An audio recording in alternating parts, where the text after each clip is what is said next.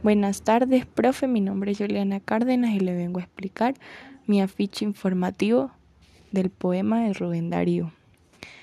La manera de escribir del autor. Mucha de la producción literaria del autor se escribió en prosa, cosa que a menudo se olvida. Mucha de su prosa se publicó en diarios y revistas, aunque también destacan sus experimentos con la narración extensa.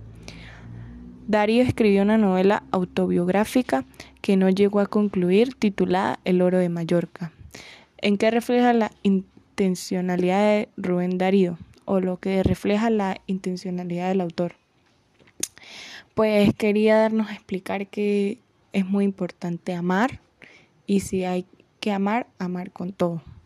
O fue lo que entendí con mis propias palabras. Sentimientos de Rubén Darío sensualidad, erotismo y musicalidad. En los sonetos que cierran la obra, Darío revela sus preferencias y cosmopolitismo. Prosas profanas. Fue publicado en Buenos Aires en 1896. Tipo de rima del poema. Esta obra tiene dos estrofas compuestos por ocho versos. Los versos son en decasílabos, es decir, que la rima es de arte mayor. La rima es consonante, ya que riman las dos últimas letras de los versos.